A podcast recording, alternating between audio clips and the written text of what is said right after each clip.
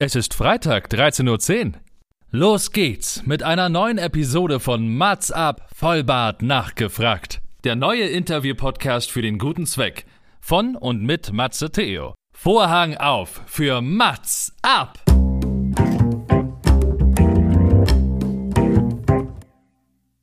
Mats ab, Vollbart nachgefragt ist noch ein neuer Interview-Podcast. Es kommen Leute zu Wort, die Matze Theo, das bin ich. interessant findet und die vorher noch nie die Gelegenheit hatten, ihre spannenden Geschichten zu erzählen. Zehn Fragen Naja, also fünf. und noch fünf. Ja, also zehn in Summe. Äh, Egal. Im Anschluss an das Gespräch verabreden sich beide zu einer guten Tat. Mats ab, Erika die Witt. Es ist wieder Freitag, der Herbst ist im vollen Zuge. Ein goldener Herbst ist es bisher geworden und es ist 13.10 Uhr. Das heißt, nicht nur die Sonne scheint vielleicht bei euch, bei uns gerade nicht so wirklich, aber wir sind trotzdem mit äh, wohligem Herzen mit dabei. Und es ist heute eine ganz besondere Sendung. Denn äh, wie interaktiv dieser Podcast ist, beweist eigentlich meine Einladung meines heutigen Gastes. Aber viel wichtiger war die Zusage meines Gastes. Ich war schon sehr gespannt, als ich die Nachricht verfassen durfte. Liebes Selina, in einer meiner Umfragen kam heraus, dass du als Wunschgast von einigen Followern genannt wurdest. Hast du Lust? Und die Antwort war ja. Selina ist ein wahrer Charakter mit einer starken Persönlichkeit. Ich selbst durfte sie schon mal im Rahmen eines SMA Online Events interviewen. In diesem Zusammenhang liebe Grüße an Anastasia Umrig, die ich dort ebenfalls traf und sie auch hier und die auch hier schon zu Gast war. Ich komme nicht drum herum, um etwas auszuholen. Selina feierte gerade ihren 24. Geburtstag. Sie studiert Online-Journalismus, arbeitet nebenbei beim ZDF und erkrankte seit frühester Kindheit an der spinalen Muskelatrophie, kurz SMA. Das hat natürlich Auswirkungen auf den Alltag. Trotz vieler Highlights war das Jahr für Selina eher schwer. Bronchitis, Grippe, Corona. Aber auch Präsenzsemester an der Uni, Italienurlaub und ganz viel Musik. Denn das ist ihre Leidenschaft. So stand sie schon mit Pietro Lombardi auf der Bühne und zeigt fast ihren und zeigt ihren fast 100.000 Followern auf Social Media ihre Lieder und alles, was sie bewegt. SMA und Singen mögen sich manche fragen. Ja, das geht. Und Selina sagt selbst, anders sein ist das einzige Normale in unserer Welt. Und wichtig ist, sie lebt mit einer Krankheit und nicht trotz einer Krankheit. Schaffen wir es also, zehn einzigartige Fragen zu stellen? Selina, ich freue mich so sehr, dass du heute mein Gast bist und wir den Wunsch meiner ZuhörerInnen erfüllen können. Herzlich willkommen. Ja, vielen Dank für die Einladung. Sehr, sehr gern. Und ich freue mich wirklich, dass du zugesagt hast, weil das war, da habe ich nochmal bei mir gemerkt, schon auch eine andere Art der Nervosität, kann man mal sagen, weil ich wirklich sagen, ähm, also ich meine, wir kannten uns daher schon, wir haben schon mal im beruflichen Kontext schon zusammengearbeitet, kann man ja sagen. Und äh, dass ich wirklich sagen konnte, du, war, du, du bist ein Wunschgast, ähm, hast du nicht Lust? Und du hast auch sofort Ja gesagt, fand ich irgendwie ganz cool. Ähm, ja, siehst du, so bringt das Leben einen manchmal nochmal zusammen.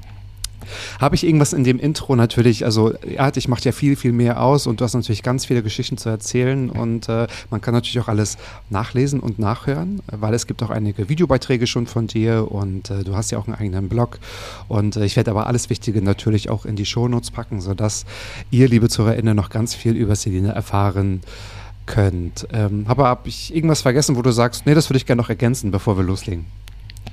An sich hast du eigentlich alles schon gut zusammengefasst. Nur ich wollte was äh, Kurzes verbessern.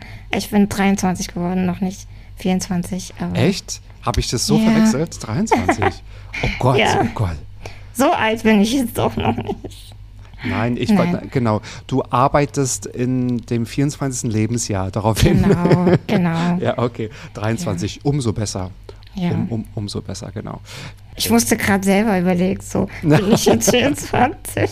Vielleicht bist du 24, Selina, und vielleicht. Oh Gott, äh, ja. Nee, noch nicht. Oje, oje, oje. Genau. Aber auf jeden Fall war es ein, war es ein Geburtstag. Ich kann mich an, an die Bilder auch Ja. erinnern. Okay, dann bin ich gespannt, was du sagst. Und wir beginnen, so wie das mein Konzept vorsieht, fünf Fragen von dir über dich selbst quasi, die du mitgebracht hast, Ja. ähm, die du gerne mal beantworten wollen würdest und hier auch die Gelegenheit hast. Wie sieht aktuell dein Alltag aus? Und ich denke, das ist auch äh, spannend für die, die vielleicht schon mal was über diese Krankheit SMA gehört haben, aber auch natürlich umso mehr spannend für die Leute, die vielleicht noch nichts über diese SMA ähm, gehört haben. Und man kann auch Muskelschwund dazu sagen, oder? Das ist ja auch so eine Genau. Umschreibung, was Ja. man vielleicht mal gehört hat. Genau, also mein Alltag ganz aktuell ist natürlich auch mein Studium. Also bin jetzt aktuell im fünften Semester, habe jetzt äh, quasi gestartet und genau, ist auch mein erstes Präsenzsemester quasi. Mhm. Also ich bin jetzt in Präsenz an der Uni und äh, habe quasi zum ersten Mal auch die ganzen Leute dort kennengelernt und habe jetzt eigentlich auch ja das erste Mal wieder seit zwei Jahren so einen richtigen Alltag, kann man sagen. Also ich meine, seit Corona ist es halt wirklich, glaube ich, auch bei vielen so, dass man ja so durch das ganze Homeoffice und auch äh, die ganze digitale Lehre gar nicht mehr so diesen richtigen Alltag hatte. Und das war bei mir eben auch der Fall. Und ja, das äh, ist jetzt eigentlich so langsam wieder alles, sag ich mal, relativ normal. Und ähm, ja, genau, dann gehe ich zur Uni. Nebenbei arbeite ich eben auch noch fürs ZDF, bin da als Werkstudentin tätig und ja, mache ganz viel Social Media nebenher auch noch. ja, ja, genau. Ja, und ähm, dann eben auch noch mein Privatleben. Also ich muss sagen, mein Tag ist ganz schön voll. Mhm. Aber ich mache das ja alles auch sehr aus äh, voller Überzeugung und mit großer Leidenschaft und bin da auch sehr happy, dass ich das alles auch machen kann, dank den ganzen Hilfen, die ich bekomme. Und Mhm. genau, das ist schon Mhm. sehr gut. Ja, das mit einer Leidenschaft habe ich ja eingangs auch schon gesagt und das ist das, was man tatsächlich auch sehen kann, wenn ich kann natürlich nur von mir sprechen, aber das ist das, was du auch wirklich transportierst, weil ähm, ich folge dir ja schon seit einiger Zeit auch auf äh, Social Media, also TikTok und Instagram, um ganz genau zu sein. Und äh, was ich auch, ich mag dieses Wort eigentlich gar nicht, aber was ich halt so toll finde, ist auch die, die Authentizität, die du auch mitbringst. Also du zeigst ja nicht nur was Schönes, sondern auch, wenn dir etwas ähm, schwerfällt oder wenn etwas nicht so Cooles passiert oder wenn es halt Herausforderungen äh, gibt, wo man einfach sagt, irgendwie, boah, darauf habe ich jetzt keine Lust, das ist mir jetzt zu viel oder das ist auch wirklich gerade anstrengend. Und man muss auch wirklich sagen, und davor habe ich wirklich großen Respekt, ihr oder gerade du hast ja auch ähm, während der Pandemie angefangen zu studieren, jetzt ist es fünfte Semester, das allererste Mal Präsenz in der Uni und ich habe, glaube ich, auf deinem Blog oder in irgendeinem Post gelesen, ähm, dass präsent sein in so einem in so einem Saal, das war das letzte Mal ja in der Schule. Ne? Das heißt, du hast ja, Ja. natürlich dazwischen natürlich Homeoffice und, und man ist zu Hause und ähm, jetzt mal unabhängig von der Erkrankung ist es ja nochmal eine extra Belastung und ich stelle mir das wirklich sehr herausfordernd vor, wenn man jetzt im fünften Semester auf einmal in Anführungsstrichen neu anfängt die Gespräche, weiß ich nicht, vor der Cafeteria zu führen, auf dem Gang zu führen und auch mal so zwischen den Vorlesungen mal Smalltalk zu halten, was ja extrem wichtig ist, ne? Wie, also, wie reizüberflutend waren eigentlich so die ersten Tage für dich? Also ich muss sagen, ich hatte davor extrem ja Angst. Also ich habe mir tausend Gedanken gemacht, weil natürlich ich nicht wusste so, ja, wird es eine komplette Überforderung für mich und ähm, natürlich auch, äh, ja, wie gehe ich da mit meiner Psyche um? Also ich meine, man darf das ja wirklich nicht so unterschätzen, wenn man zwei Jahre lang nur, zu, also natürlich bin ich unterwegs gewesen, aber wenn man jetzt so vergleicht, unter Menschen zu sein, jeden Tag so einen richtigen Alltag zu haben und eigentlich nur zu Hause zu sein, vor seinem Laptop und die Leute nur durch seinen Bildschirm zu sehen, ist es schon Ja.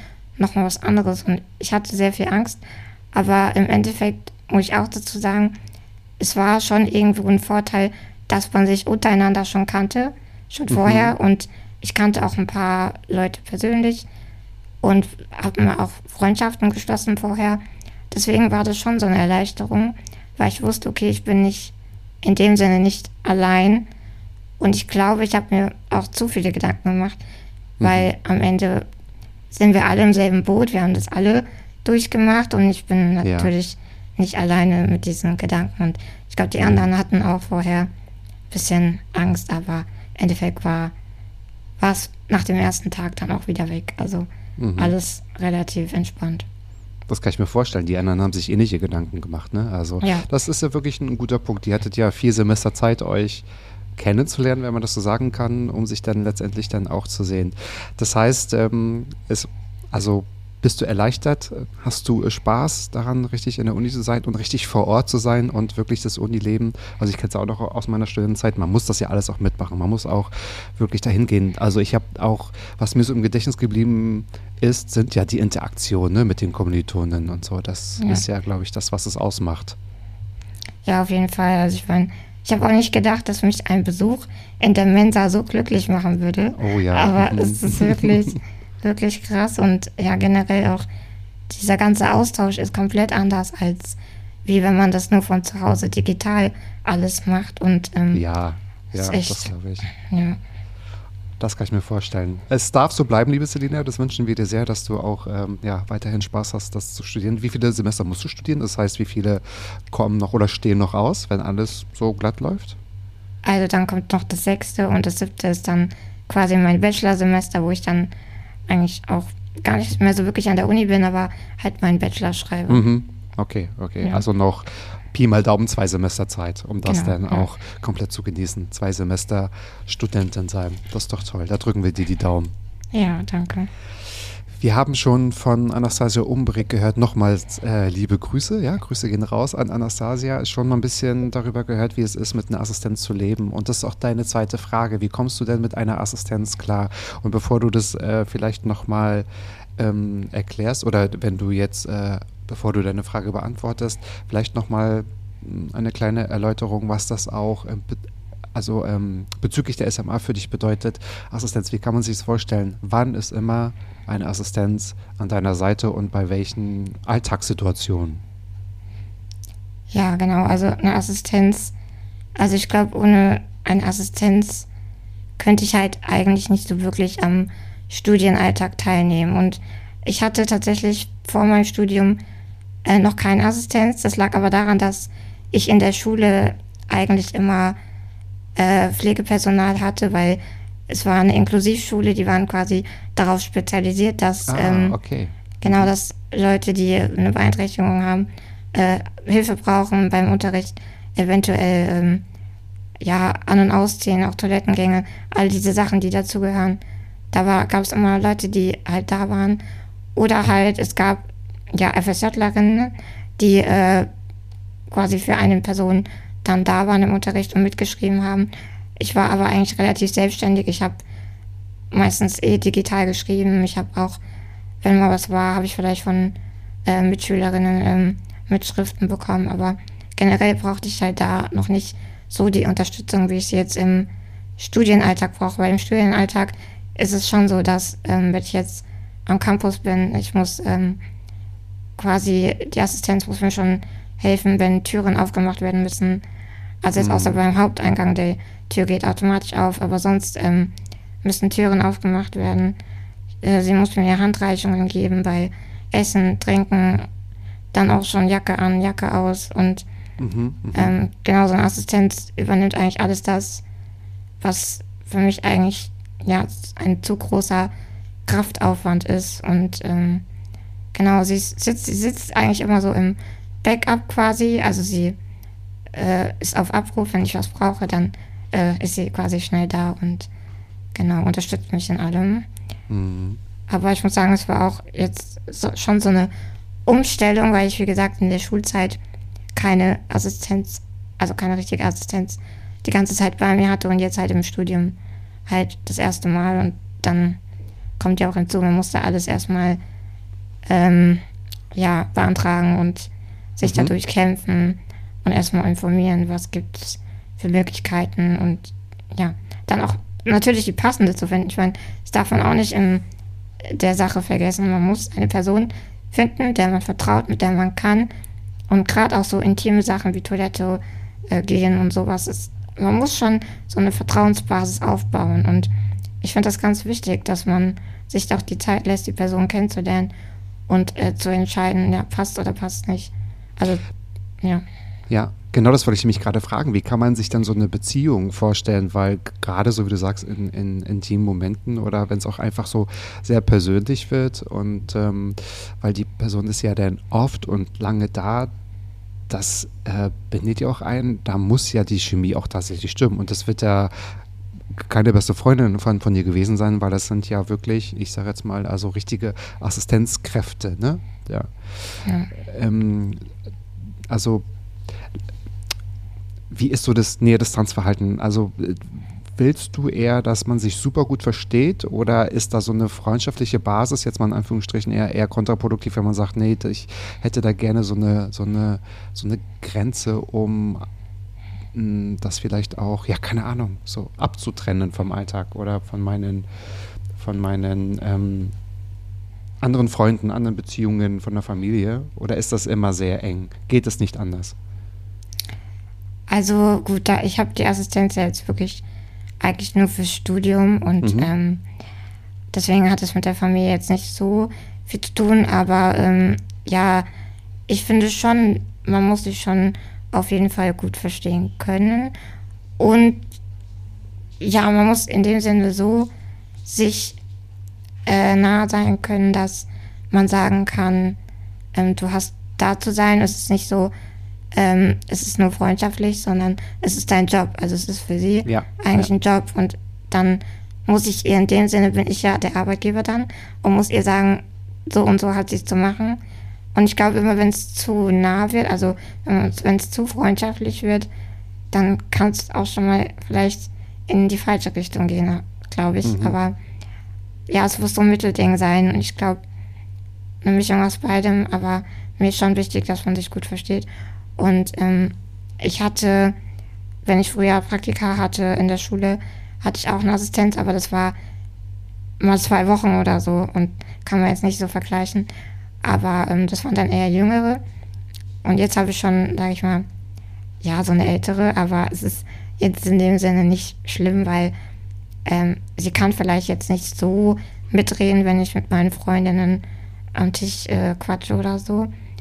Aber ähm, ja, für mich, wie gesagt, ist dieses Verhältnis, es ist ihr Job und sie macht das, weil es ihr Job ist und ähm, wir verstehen uns trotzdem gut. Mhm. Und das finde ich ist okay so. Das ist eine sehr gute Basis, ja klar. Ähm, Ja. Das ist der Beruf und äh, dafür ist sie auch da. Das kann ich total gut verstehen. Ich glaube, du warst zwei Jahre, als die ähm, spinale Muskelatrophie bei dir diagnostiziert wurde. Also wirklich sehr, sehr, sehr früh.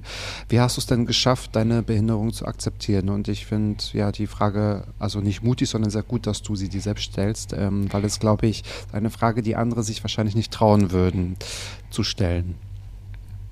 Also tatsächlich habe ich die Frage gestellt, weil mir die Frage so oft gestellt wird. Wirklich? Ja, sehr, sehr oft auf Wow. Social Media und ich finde das Aha. immer super schwer, das äh, so kurz zu beantworten, Mhm. wo ich dachte, okay, ich spreche da jetzt einfach mal drüber, Ja, gerne. weil ähm, ich wirklich immer nur sagen kann, auch wenn ich dazu mal einen Post gemacht habe oder in der Story was dazu erklärt habe, es ist einfach bei jedem anders und ich kann halt wirklich nicht so pauschal sagen, bei mir war es so, weil es war halt wirklich ein langer Prozess, der wirklich mein ganzes Leben lang ging eigentlich. Und natürlich habe ich erst so wirklich vor zwei Jahren etwa auch angefangen, mich selbst so richtig zu akzeptieren. Aber es gab nicht so diesen einen, einen Punkt oder dieses eine, dieser eine Tag so, oh, jetzt ab heute akzeptiere ich mich so, wie ich bin. Es, es war Ja, einfach, ja. es ist ein Prozess, der, glaube ich, auch heute noch nicht komplett abgeschlossen ist. Aber ich bin halt an, an einem Punkt, wo ich sagen kann, so, ich akzeptiere vor allem mich und mein, ja, meine Erkrankung gehört zu mir, aber vor allem mich als Person. Ich mag mich so, wie ich bin. Ich mag, wie ich aussehe. Es ist okay, wie ich bin. Ich glaube, das ist so dieser Punkt. Aber auch ich, und das sage ich halt auch immer wieder, habe Tage, wo das nicht so ist. Also wo ich auch vom Spiegel sitze und sage, boah, das gefällt mir jetzt heute gar nicht. Oder so, ich zweifle ultra viel. Bin halt auch eine sehr, ja, Perfektionistin, würde ich sagen. Und es ist halt schon so, es gibt Tage, da, ja, zweifle ich auch oft an mir selbst. Aber trotzdem bin ich ein grundauf positiver Mensch und äh, versuche immer das Beste aus allem zu machen. Aber ich würde jetzt sagen, so die Frage äh, nochmal zu beantworten. Wie gesagt, es ist ein langer Prozess und Ja. ähm, ich habe auch immer gesagt, so wenn wenn ich könnte, würde ich am liebsten ein Buch darüber schreiben. Und wer weiß, ja, vielleicht ist da so etwas geplant in die Richtung, aber da kann ich jetzt noch nichts genaueres sagen. Nur, ich glaube, dass, dass ja, meine Geschichte auch vielen äh, irgendwo Mut macht und Hm. auch dieses Thema Selbstliebe, das ist ein Prozess und wenn ich anderen damit was mitgeben kann, dann werde ich es auf jeden Fall weiterhin versuchen, wie gut es halt geht.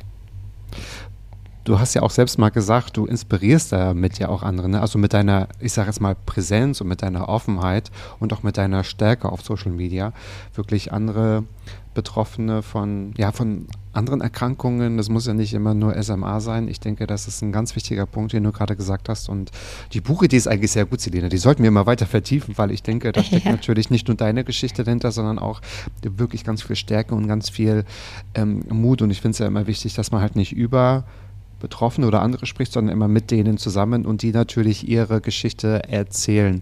Und du hast das Zauberwort, finde ich, auch schon gesagt. Ähm, mich zu akzeptieren, also meine ganze Persönlichkeit, das ist ja eigentlich nicht nur, ich akzeptiere meine Behinderung, weil du bist ja nicht nur deine Behinderung, du bist ja, Ja.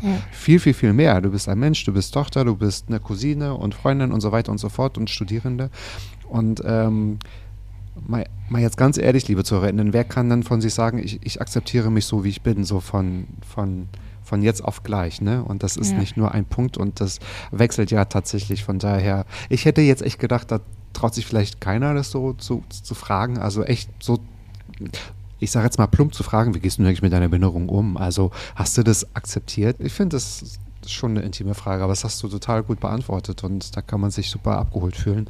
Und von daher, ähm, ja, also wünschst du dir, wollte- ich will gar nicht so vorweggreifen, weil ich habe nämlich auch eine Frage, die geht vielleicht in die andere Richtung, aber dazu kommen wir gleich mal. Ähm, ich bin gespannt, was du dazu sagst.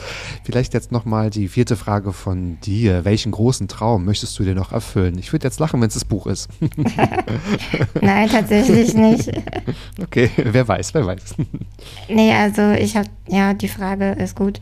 Denn, ähm, ja, das Buch habe ich ja schon erwähnt, aber es ist nicht der Traum, weil ich glaube, das Buch wäre so ein Wunsch und ich glaube auch, dass ich damit anderen was zurückgeben kann. Hm. Aber ähm, so der große Traum, den ich habe, äh, ist natürlich, äh, geht in Richtung Musik, was ich ja eigentlich ja mit großer Leidenschaft auch mache, ist das Singen. Und ähm, so ein großer Traum wäre es natürlich schon, so den- einen eigenen Song zu haben.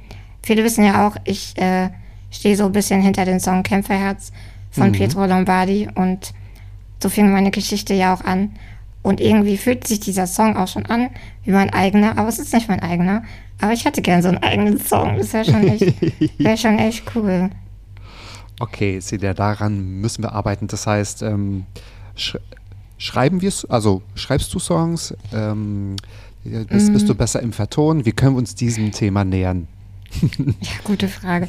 Also ich, ich habe mich mal ausprobiert, aber das habe ich dann auch eher so für meinen Freund mal gemacht. Da habe ich ihm was geschrieben, das habe ich, glaube ich, auch auf Social Media geteilt.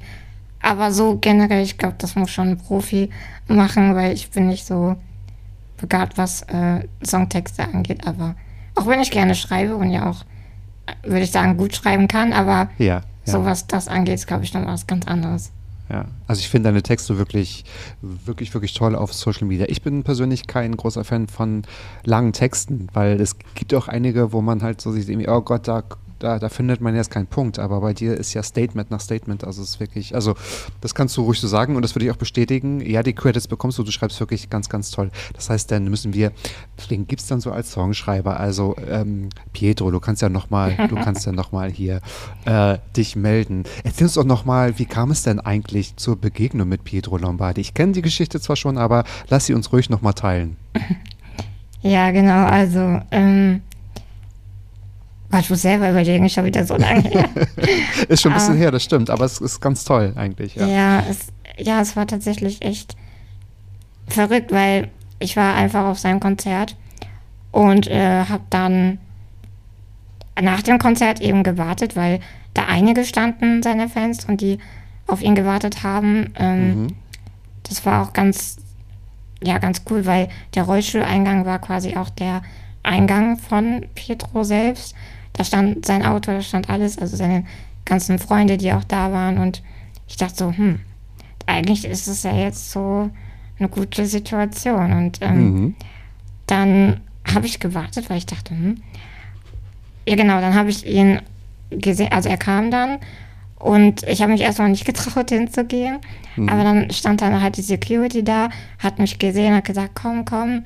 Und die hat mich dann halt zu ihm geholt und haben ihm Bescheid gesagt und er hat mich quasi gesehen. Das war so dieser erste Kontakt, den wir hatten, aber so fing es an, dass wir uns das erste Mal gesehen haben. Nur dann kam quasi dieser Punkt, ich habe kurz danach sein Cover, äh, also sein Lied gecovert und gepostet auf Insta.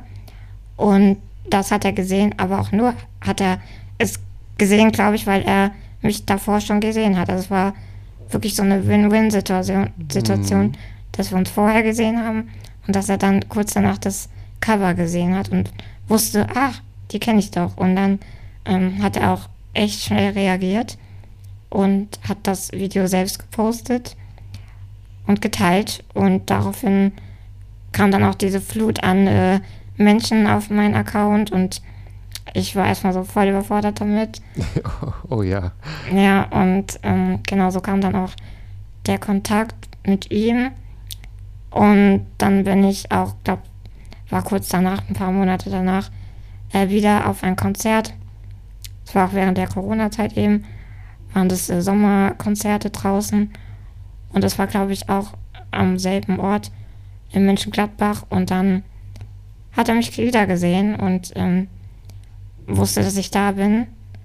Hat dann aber auf der Bühne gesagt, dass ich auf die Bühne kommen soll. Also vor quasi den tausenden Menschen, die da waren, hat er gesagt, jetzt möchte ich den Song Kämpferherz mit einer ganz besonderen Person singen. Und ich erstmal so nach links und rechts geguckt, dachte so, okay, wen meint er denn? Aber dass er, dass er mich meint. Ach, das war gar nicht abgesprochen? Nein, das war überhaupt nicht Ah, abgesprochen. ich, ich dachte, du wusstest, okay, jetzt muss ich auf die Nein, Bühne. oh ah, Gott. oh Gott. Dann hätte ich ja einen Herzinfarkt.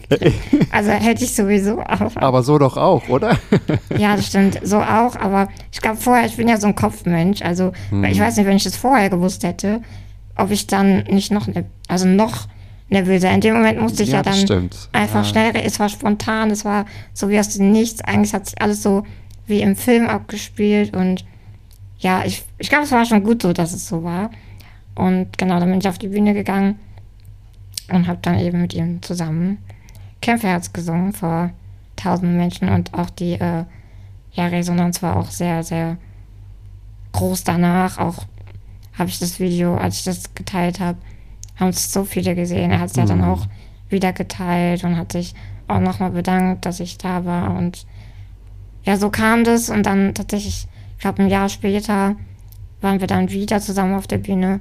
Und es ist so ein bisschen so, ja, er weiß, er weiß, wenn ich da bin und ähm, ich schreibe ihm das auch immer wieder. Manchmal sieht er was und er freut sich auch immer, wenn ich da bin. Ja, es ist so ein, schon so ein lockeres Verhältnis. Und beim zweiten Mal war ich auch tatsächlich gar nicht mehr so nervös. Also es, ja, wirklich, also dann war es auch auf der Bühne eher so, ja, schon so ein vertrautes Gefühl und ich konnte es eigentlich auch so richtig genießen dann. Das ist ja dann das Schöne. Ja, du entwickelst dich zu einem Profi, Selene. Also deswegen kann ja nur der nächste Schritt äh, der eigene Song sein. Und ähm, dann musst du ihn auf die Bühne bitten und sagen, okay, möchtest du meinen Song mit mir singen? Also irgendwann wird es umgekehrt sein, Selina. Ich glaube das ganz stark. Aber wow, kriegt man ja wirklich nochmal Gänsehaut, wenn man das so hört. Das ist echt eine schöne Geschichte. Und du hast es schon mal erzählt, glaube ich, dass er wirklich, wirklich richtig, richtig nett ist und sich wirklich Zeit genommen hat und, Ja. und ähm, ja, interessiert ist, ne? Und sich natürlich mit seinen Fans auch beschäftigt. Ja, toll. Schöne Geschichte. Schöne Geschichte. Also dein größter Traum ist ein eigener Song. Genau. Ein eigenes Album, eine eigene Tour. Äh, Komm, Selina, wir müssen doch. äh, Also das big. ist natürlich jetzt eine große Nummer, aber so ein eigener Song, damit, damit würde ich mich schon zufrieden geben. Damit starten wir natürlich, ja. Ist eigentlich ein, ist eigentlich ein schöner Traum, weil es ist ja, ich denke immer, alles, was künstlerisch so ist, ähm, macht einen ja auch Freude und man kann sich irgendwie wirklich ausprobieren und äh, je nachdem, ob man nun besser schreiben oder musizieren kann, Aber äh, halt uns da gerne auf dem Laufenden. Halt uns da gerne auf dem Laufenden. Das müssen Auf wir unbedingt Fall. mit begleiten. Ja. Nun äh, haben wir schon auch gehört in meinem Intro und du hast es auch erzählt, also bei dir ist viel los, die Tage sind lang, die sind voll gestopft. Also mit, mit Studium, Social Media und ein Privatleben hast du ja natürlich auch noch. Wie schwer ist es tatsächlich, all dies unter einen Hut zu bekommen? Ja, das ist eine sehr wichtige Frage. Das fragst du dich wahrscheinlich auch jeden Morgen immer wieder aufs Neue, oder? Tatsächlich, ja, ich frage mich manchmal am Ende des Tages so, hm, wie habe ich das jetzt eigentlich alles hinbekommen? ja. Und, ach, keine Ahnung, aber ja, es, es ist schon viel so. Ich glaube jetzt auch natürlich mit dem Studium. Die ganze Zeit hatte ich ja jetzt im Sommer quasi frei und ähm, wenn das Studium dann wieder ist, dann sage ich mal so, ich habe schon die Priorität, dass Studium vorgeht erstmal, vor allem vor Social Media. Das habe ich aber auch immer äh, den Leuten äh, gesagt, dass für mich ist Studium halt Nummer eins so. Also das ist natürlich auch mir sehr wichtig. Aber es ist vor allem gut, dass ich ja auch in Social Media quasi meinen Alltag oder das, was ich am Tag mache, auch irgendwo teilen kann. Das heißt, eigentlich äh, bedient sich das gegenseitig irgendwo. Und ähm, ja, aber ich glaube, der wichtigste Punkt ist, viele wissen gar nicht, wie viel Arbeit Social Media generell ist. Mhm. Oh ja, Also das wirklich, glaube ich. ähm, selbst ich, also ich habe, bevor ich hier vor zwei Jahren aktiv damit angefangen habe, habe zwar auch immer äh, gerne Social Media geschaut oder war da aktiv, aber nicht so, dass ich selbst wirklich was gemacht habe. Und ähm, jetzt, wo ich das mache, merke ich eigentlich so richtig, wie viel Zeit das auch in Anspruch nimmt. Und ähm, ja, ich finde, das darf man einfach nicht vergessen. So. Und man hat natürlich auch immer diesen Druck, dem allen gerecht zu werden. Also sowohl Studium, aber als auch äh, Social Media, weil man auch ja immer diesen Druck hat. Man möchte, äh, dass die Leute immer up to date sind, dass sie wissen, was abgeht, dass, dass man ihnen auch Content bieten kann. Genau, aber und dann eben noch das Privatleben, was auch dazu gehört. Und Mhm. das Privatleben, also jetzt abgesehen von dem Reisen, also wenn ich jetzt irgendwo hinfahre oder irgendwas unternehme, das ich ja auch auf Social Media irgendwo teile, aber privat, privat ist ja wirklich so, würde ich sagen, schon meine Familie. Also ich zeige da ab und zu auch mal was. Jetzt zum Beispiel vor kurzem habe ich ja auch verkündet, dass ich äh, Tante werde. Oder ähm, genau sowas. Aber vor allem meine Beziehung, die ist ja nicht öffentlich und daraus habe ich mich auch äh, eigentlich dazu entschieden, bewusst, weil äh, so kann ich einfach wirklich, wenn ich in Social Media bin, ähm, hilft mir meine Beziehung oder mein Freund dabei auch mal so ein bisschen mehr in die Realität zurückzukommen, so ein bisschen da raus aus dieser Internetwelt und wenn er da ist, dann mache ich zwar auch Social Media, aber ich lege dann auch mal das Handy weg so und nehme mir dann auch mal die Zeit und die Ruhe mit ihm. Und er erdet mich da so ein bisschen, weil wenn er, glaube ich, dann auch oder wenn wir auch die Beziehung öffentlich führen würden, dann hätte ich, glaube ich, immer so den Drang, oh komm, wir machen jetzt was zusammen oder jetzt drehen wir mal einen TikTok oder jetzt machen wir dies oder jetzt machen wir das. Aber ich Ja. finde das ganz schön, dass ich mit ihm halt wirklich so diese normalen, also sage ich in der normalen Welt, nicht im Internet, äh, Dinge machen und unternehmen kann. Und das ist eigentlich ganz schön so. Ja, so hat man so ein Safe Space, wo das dann wahrscheinlich keine Rolle spielt, ne? wenn man erst gar nicht damit anfängt. Das kann ich total super verstehen. Ist auch wirklich sehr gesund. Also ich glaube, das sollten wir, ich glaube, wir hängen alle viel zu viel auch bei Social Media rum und äh, die, die auch viel dort machen, konsumieren ja trotzdem auch immer noch, ne? Weil man schaut sich ja dann immer noch so andere Sachen an und so. Das äh, gibt natürlich auch ein ganz viel, finde ich auch. Und daher nochmal meine Frage, du hast gesagt, du möchtest deinen Followern ja auch was bieten. Ähm, was geben sie dir denn? Sind das die Kommentare? Ist es die Interaktion? Was kannst du daraus ziehen? Also vor allem diese ganze Kraft, also sie, wirklich mit Worten, die sie mir eigentlich auch immer wieder schreiben, äh, das gibt einen so viel Motivation und so viel Kraft auch wiederum, dass ich das alles überhaupt machen kann irgendwo, weil es, es kostet einen natürlich auch unendlich viel Kraft äh, und Zeit und ähm, ja, das gibt einen aber auch irgendwie so viel zurück.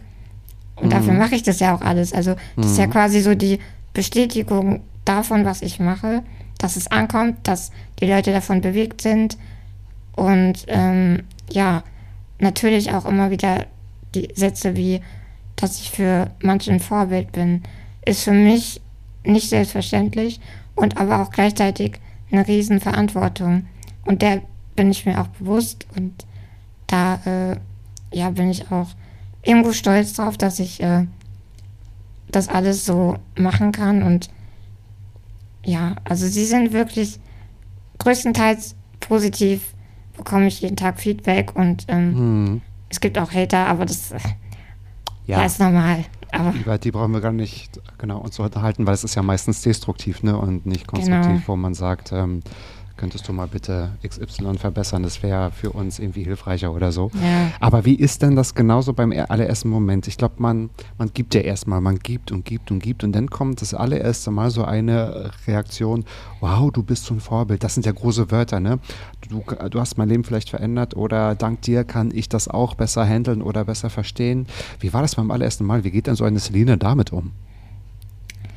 Also ich muss sagen, als das erste Mal auch so eine Nachricht bekommen habe, also wirklich war, es war jetzt auch nicht so zwei Sätze oder so, es war wirklich eine extrem lange Nachricht, wo mir äh, ja mehrere auch geschrieben haben, äh, was ja ich in sie bewegt habe, was was so ihre Motivation war, mir zu folgen. Und das hat mich schon im ersten Moment so ja sprachlos gemacht irgendwie.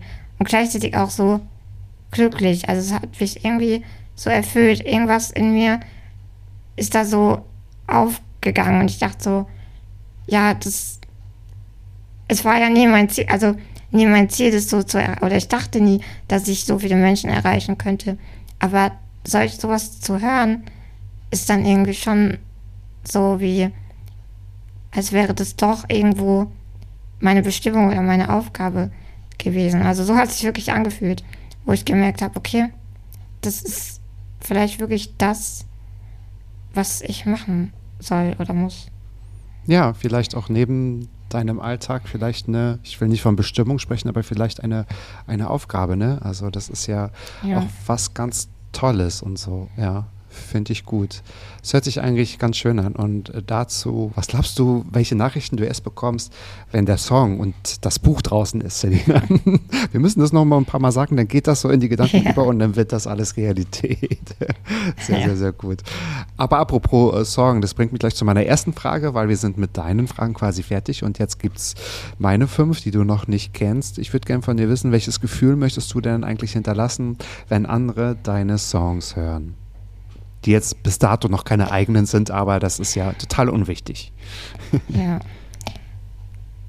Oh, das ist eine gute Frage. Also, ähm, wenn ich zum Beispiel jetzt einen Song cover, eigentlich, ich cover Lieder, die, die ich halt gerne mag, so erstmal, ne? Also, Aber auch Songs, die irgendwo irgendwas transportieren, was mich selbst bewegt wo ich denke, es kann vielleicht auch jemand anderen bewegen, so erstmal. Zum Beispiel ja auch wie Kämpferherz ist ja, ist ja wirklich ein Song, der, der erzählt ja irgendwo auch eine Lebensgeschichte und auch irgendwo ein Stück weit meine.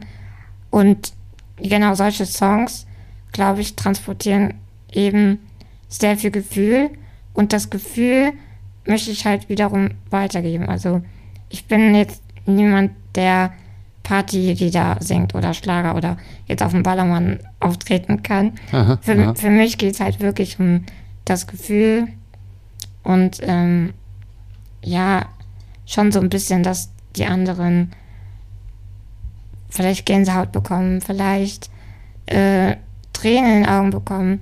Ich meine, ich habe ja auch schon mal Live-Auftritte gehabt. Dann so diese Begeisterung in den Augen zu sehen oder so, ja, dass sie berührt sind davon, das äh, ist für mich die größte Bestätigung, aber vor allem das, was ich daran so liebe. Hm. Ich glaube, es gibt auch ein Video, ich weiß gar nicht mehr, ob du da mit deiner, ist es deine Schwägerin oder deine Cousine, wo ihr wirklich äh, in einer Kirche, also wo dieser Sound auch so extrem ist, also so, so Ja. gut ist, da Das- sind ja auch, also da kriegt man, da, ja, immer Gänsehaut, da mir, das läuft mir dann so den Rücken hinunter, aber vor Gänsehaut und nicht so vor, also als, als Schauer. Ähm, das ist wirklich sehr bemerkenswert und also ich finde solche Atmosphären, die lösen ja immer irgendetwas aus, ne? Bei den Zuhörern. Hm. Ja, auf jeden Fall. Also ist mit meiner Schwägerin ähm, habe ich jetzt schon öfters in der Kirche gesungen und das ist halt Mhm.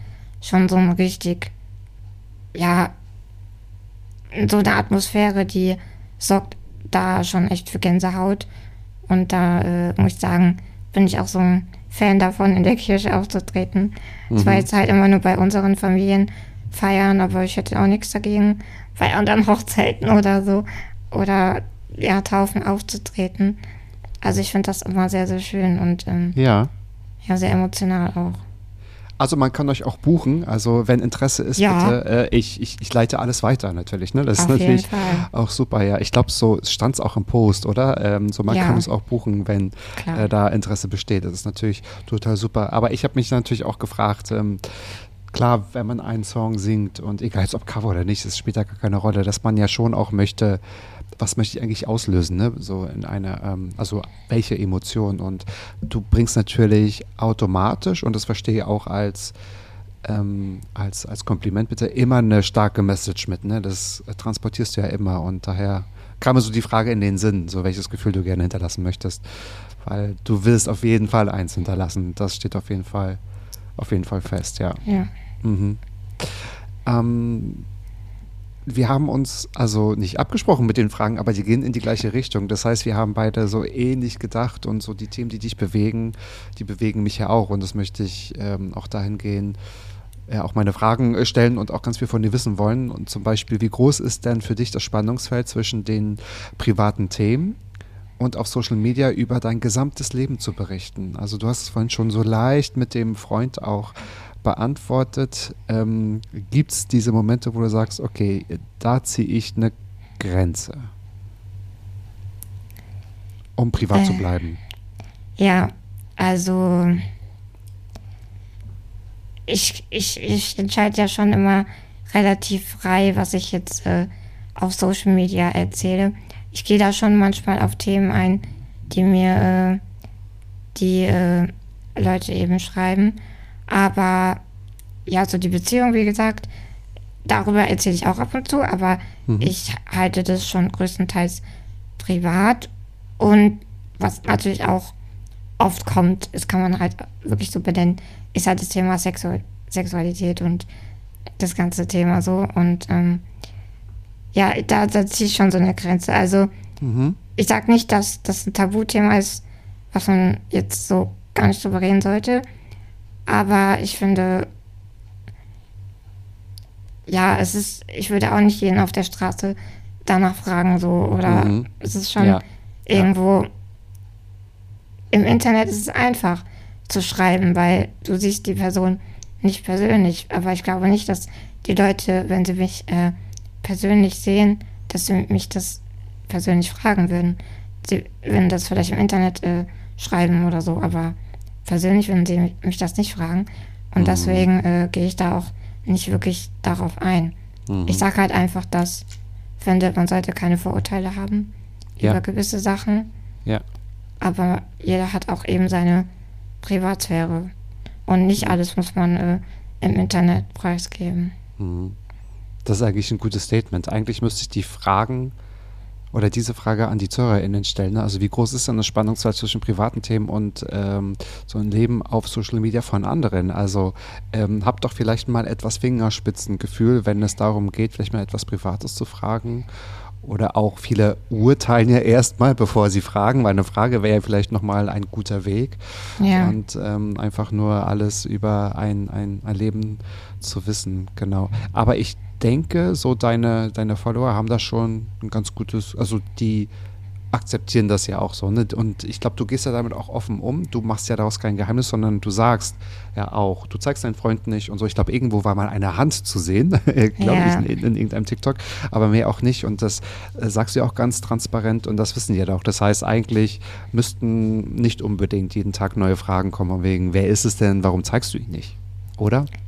Hm, nee, also die, wo mich wirklich äh, richtig verfolgen, die wissen das auf Die jeden wissen Fall. das, ne? Ja. ja. Genau, und die akzeptieren das. Aber wenn jetzt neue dazukommen, die wissen es vielleicht noch nicht direkt oder kommen dann mit Vorurteilen mit, ja, äh, du hast doch gar keinen Freund oder sowas. Aber da, da gebe ich wirklich gar nichts drauf, weil informier dich erstmal oder wenn du mir folgen willst, dann äh, schau erstmal genau und dann bild dir ein Urteil und Ja. hau nicht einfach direkt damit raus. Ja, ja, genau. Ja, das kann man, das so sollte sich jeder irgendwie, also das kann man wirklich transportieren, weil bevor man irgendetwas fragt oder urteilt, man sollte sich erstmal vielleicht kurz belesen, kurz mal drüber nachdenken, sich kurz einmal informieren und ähm, dann vielleicht schauen. Nun komme ich zu einer Frage, die mich wirklich sehr interessiert und ich habe vorhin schon gestockt, weil ich meinte, ah nee, ähm, da möchte ich noch mal was dazu beantworten, weil du hast natürlich auch äh, darüber gesprochen, wie es ist, so ein, ähm, also ne, deine, äh, auch die dritte Frage, siehst du, guck mal, das ähnelt sich sogar. Wie hast du es dann geschafft, deine Behinderung zu akzeptieren? Darüber hast du geschrieben, wie es ist, auch so als Persönlichkeit sich anzunehmen und äh, wie das dann natürlich auch von anderen wahrgenommen wird. Meine Frage geht dahin, welche Frage zu deiner Erkrankung möchtest du am liebsten nicht mehr beantworten? Was sind so die, äh, die schlimmsten Fragen?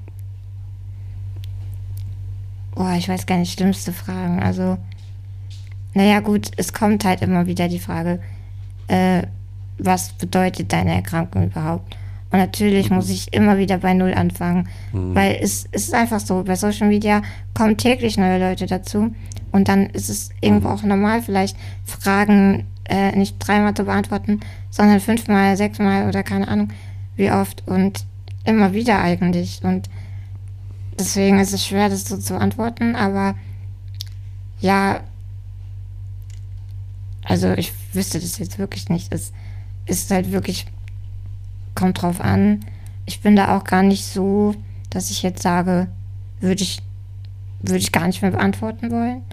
Okay. Aber okay.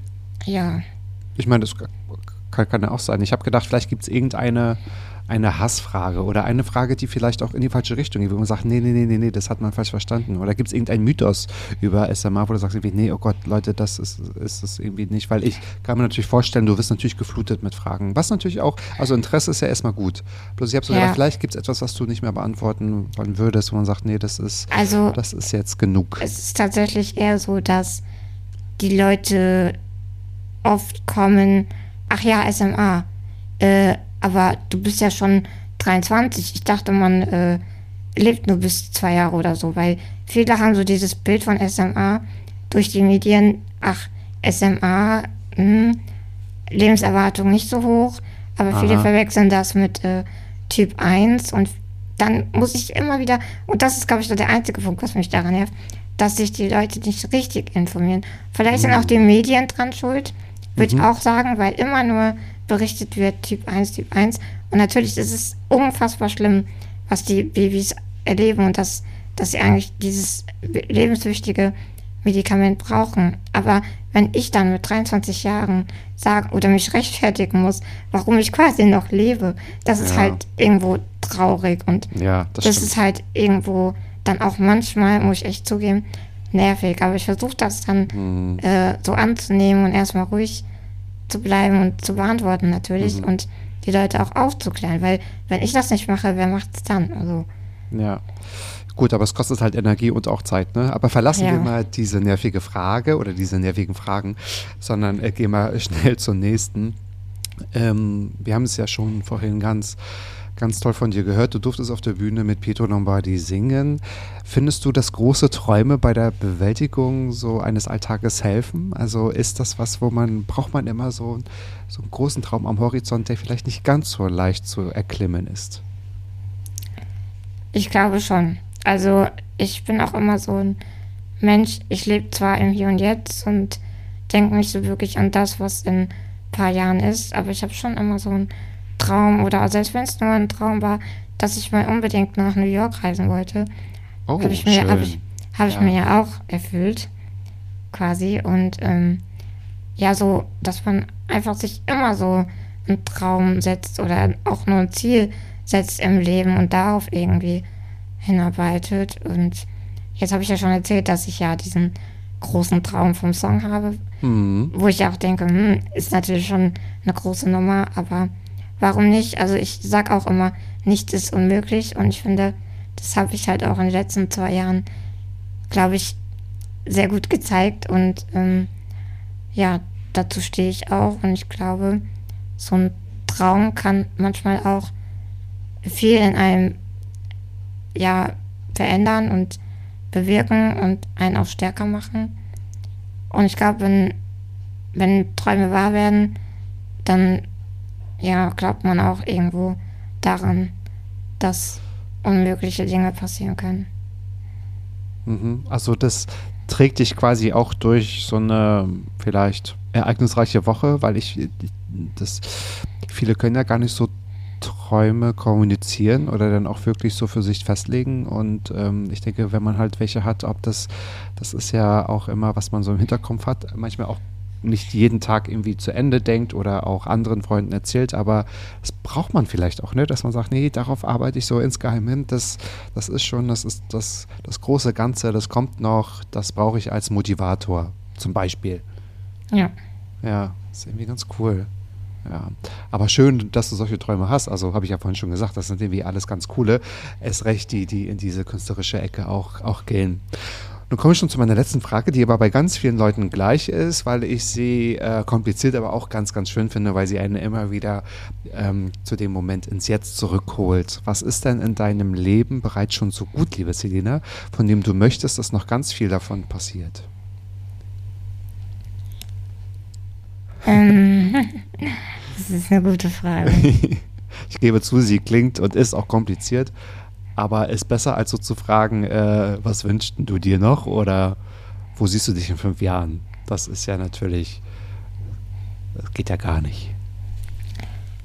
Ja, also ich weiß nicht, es ist halt wirklich so, ich denke gerade mit dem, was gerade so ist und was ich mir jetzt auch die letzten zwei Jahre irgendwie aufgebaut habe, da wünscht man sich schon, dass es eigentlich so bleibt und dass Mhm. Ja ich darauf auch aufbauen kann. Ich würde lügen, wenn ich sagen würde, es soll genauso bleiben, weil ich glaube, es kann irgendwo immer besser werden und auch irgendwo mehr werden, weil ich glaube, gerade was Social Media angeht, möchte man ja auch mehr erreichen, man möchte mehr Leute bewegen und das würde ich mir schon so als ja irgendwo Ziel setzen, daran zu arbeiten, vielleicht noch mehr da zu erreichen. Aber an sich im Studium und auch privat, ich, Studium vor allem, dass ich alles gut äh, weiterhin schaffe und mir da auch keine Steine in den Weg gelegt werden. Und ansonsten kann eigentlich alles so bleiben. Ja, ist doch super, genau. Ja, Ja. diese Frage impliziert ja halt, dass man sich mal kurz mit dem Hier und Jetzt auseinandersetzt und sagt irgendwie, na gut, wenn es jetzt nicht, natürlich nicht schlechter wird und äh, es ist wahrscheinlich auch ein bisschen zu utopisch zu sagen, aber morgen wird irgendwie alles wieder gut, dass man dann auch so schaut, irgendwie, was kann denn jetzt ruhig schon so bleiben und was dürfte denn auch ein bisschen äh, mehr werden? Und das sind ja meistens so die Kontakte zu den Menschen, die Freundschaften oder einfach so der Spaß oder halt die Kleinigkeiten, so wie du vorhin gesagt hast, ich fand das so toll, ähm, dass man einfach in die Mensa fahren kann und man hat das Gefühl irgendwie geil, ich bin jetzt in der Mensa, ne? Also, dass man Ja, sich mal darüber, dass man sich mal darüber freut. Und das sind eigentlich so die die schönen Momente. Und oft ist es ja auch das Kleine, genau. Genau. Ähm, gibt es so eine Art Plan, worauf kann man sich noch freuen in den nächsten Wochen, Selina, wenn man dir folgt? Gibt es da irgendwie was, was so ansteht? Also aktuell auf jeden Fall sehr viel äh, Studium und so, aber Mhm. Ja, okay. ja, es ist halt, es ist halt schon, man merkt halt auch, glaube ich, oder weiß nicht, ob es auffällt, dass ich halt weniger aktiv bin, als Mhm. wie wenn ich jetzt nicht studiere. Aber ich glaube, dass ich bekomme da auch jetzt keine Nachrichten von wegen, ach, du postest viel zu wenig oder keine Ahnung. Die Leute sind wirklich alle verständnisvoll und ich weiß, äh, wenn das da ein paar Leute gibt, die dann halt entfolgen, dann ist es so. Mir ist wichtiger, auch von mir aus eine kleine Community zu haben, die wirklich hinter mir steht, mit allem, was ich tue, als Mhm. wie, keine Ahnung, wie viele Follower, die aber einen nur Druck machen oder einen nichts Gutes zurückgeben.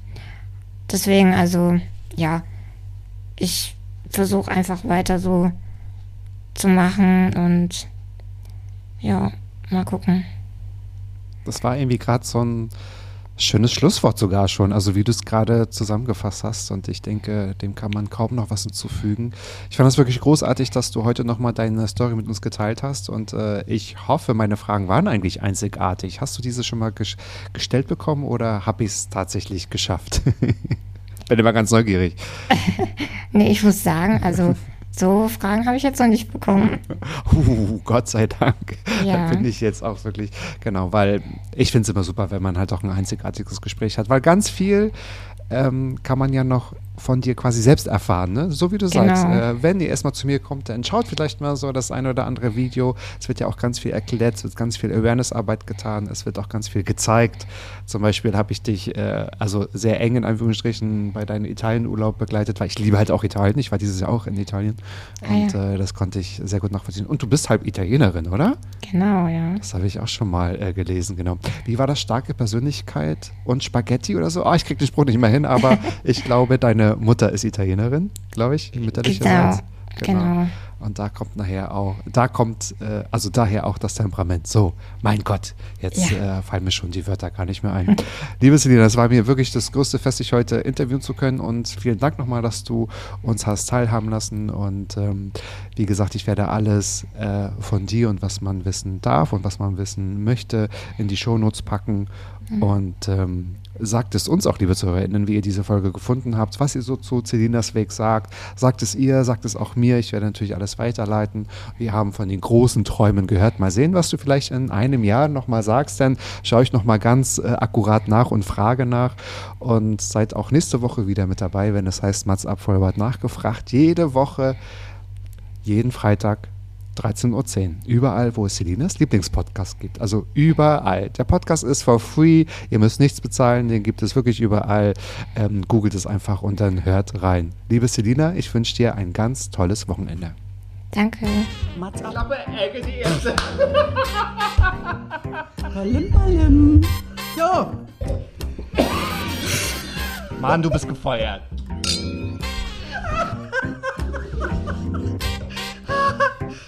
Ich war noch in der Probezeit. Mats ab.